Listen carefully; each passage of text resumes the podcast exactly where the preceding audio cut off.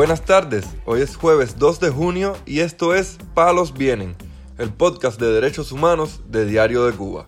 Palos Vienen, un programa de Diario de Cuba por la defensa de los derechos humanos. Esta tarde estaremos hablando sobre el más reciente informe del Observatorio Cubano de Conflictos, que documentó un aumento de las protestas ciudadanas en el mes de abril respecto a marzo. También comentaremos sobre el juicio de apelación de las hermanas Garrido, condenadas por protestar el 11 de julio, y el acoso del régimen cubano a periodistas independientes. Profundizaremos en las denuncias internacionales de violaciones al debido proceso, en el juicio contra los artistas Luis Manuel Otero Alcántara y Michael Osorbo, así como las amenazas de la seguridad del Estado a dos activistas cubanos, Sailí González y Daniel Triana. Lo más relevante del día relacionado con los derechos humanos en Palos Vientos.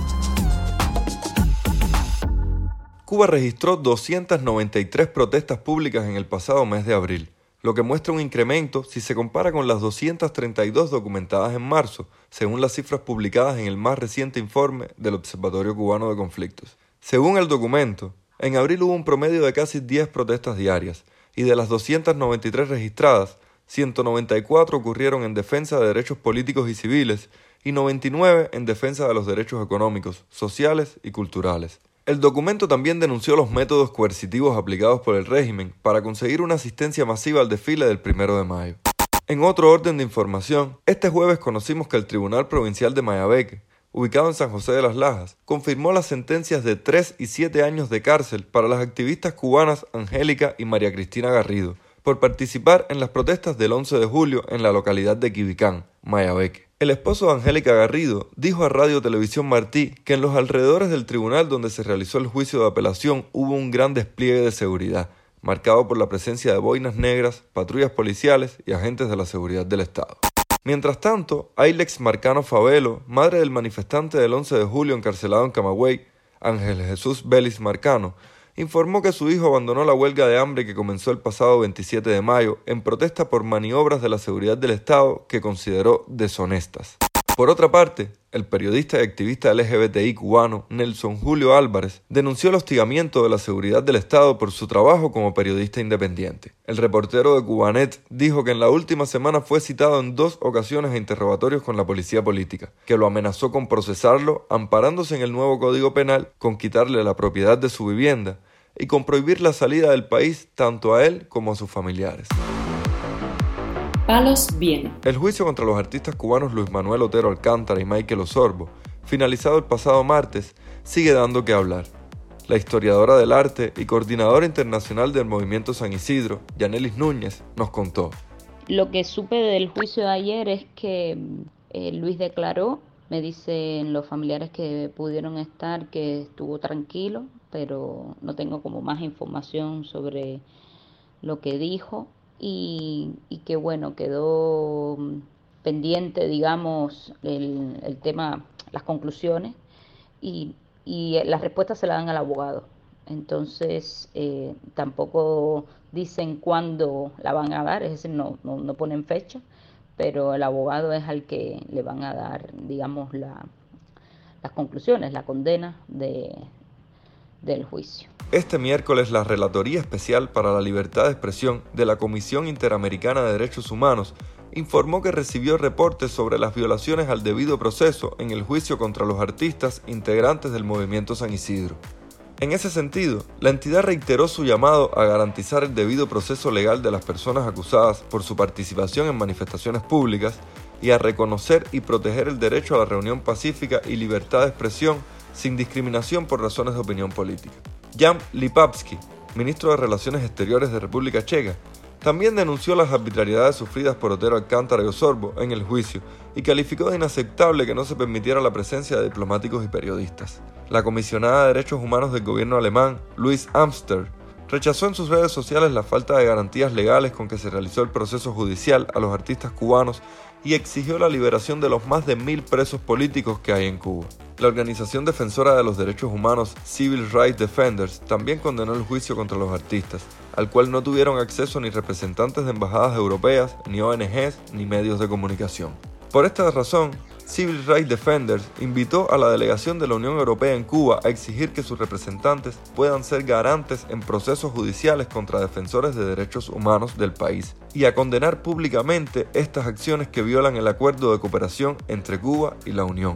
Tras salir de un arresto de más de 7 horas, la activista cubana Sailí González calificó como horroroso el interrogatorio que fue sometido el martes en Santa Clara, después de que un agente de la seguridad del Estado la agrediera físicamente en plena vía pública para interrumpir la directa que estaba haciendo e impedirle seguir su marcha en solitario, en solidaridad con los artistas y activistas Luis Manuel Otero Alcántara y Michael Osorbo, juzgados en La Habana. En una directa que realizó en su muro de Facebook luego de ser liberada, González Velázquez identificó al agresor que la agarró por el cuello como un agente que se hace llamar Rolly, pero insistió en que ese no fue tan violento como el que se hace llamar Daniel. Aquí escuchamos a Saili. Me llevaron para este lugar que se llama Instrucción Penal, que es donde ellos me hacen mis citaciones y todos los interrogatorios, donde está este cuartico de 1,75 por 2,25, que ya he visitado lamentablemente tres, cuatro veces aproximadamente. Me llevaron para allá y cuando me bajó este señor, me bajó eh, este señor Daniel me bajó con una llave, yo entré gritando de dolor a eh, este corredor donde me hacen esos interrogatorios en ese lugar que se llama instrucción penal, porque ese señor me bajó con una llave, es una llave, yo no sé cómo se llama, pero te ponen la mano, bueno, todavía me duele, te ponen la mano aquí atrás, te viran del dolor, o sea, tienes que, virarte, eh, no puedes caminar, o sea, tienes que caminar doblado, muy doloroso, ahí todo esto delante de otros oficiales del MININ, los cuales no tienen, parece, reparo alguno con que a una mujer la traten de esa manera, con que a una mujer la maltraten de esa manera. Y me metió para uno de esos cubículos. Los represores que la interrogaron la amenazaron con acusarla de desacato y difamación por llamar terroristas a los gobernantes cubanos. Después de ahí, bueno, el señor se, se alteró, se paró, empezó a gritarme que yo era contrarrevolucionaria y a gritarme una pila de cosas. Me dio, o sea, delante de la instructora Yamile y delante de Rolly me dio por acá, me dio unos cuatro manotazos bastante fuertes. Eh, después yo seguí diciéndole todas estas cosas. Salió y ya no lo vi más. Le pregunté a Rory y a Yamile si a ellos les parecía bien esto, si, cómo ellos eran capaces de, permitirlo. Ellos no, simplemente me dicen, no, es que tú te lo buscas, es que tú te lo buscas. Así de machista, así de machistas son las instituciones que supuestamente cuidan la tranquilidad en este país. Estoy hablando de la PNR. Tras siete horas de arresto, González Velázquez fue liberada con un acta de advertencia verbal después de levantarle otra de detención por provocar desórdenes públicos a través de sus redes sociales, documento que rechazó. Lo fundamental aquí es denunciar este tipo de violencia contra la mujer, denunciar lo que nos hacen. Y estoy hablando de, de a mí, que saben que yo iba a salir y iba a hacer esta directa. ¿Cómo será contra esas presas políticas y contra esas otras mujeres que no tienen la visibilidad que tiene Siley. Porque ellos lo saben, ellos saben que yo salgo de aquí, vengo de allí y vengo directamente a hacer una directa en Facebook. Y que además tengo miles de seguidores. ¿Cómo será con las mujeres que no tienen ni siquiera esto? ¿Se imaginan? La organización defensora de los derechos humanos Amnistía Internacional denunció la agresión sufrida por Sailí González y exigió a Miguel Díaz Canel el fin de la represión en la isla.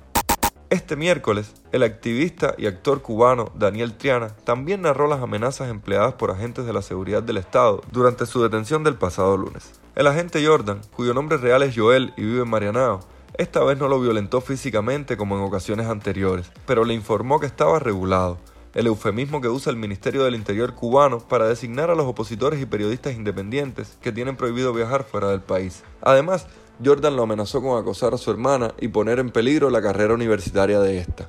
En horas de la medianoche se apareció en la entrada de su vivienda y amenazó verbalmente a la hermana de Triana.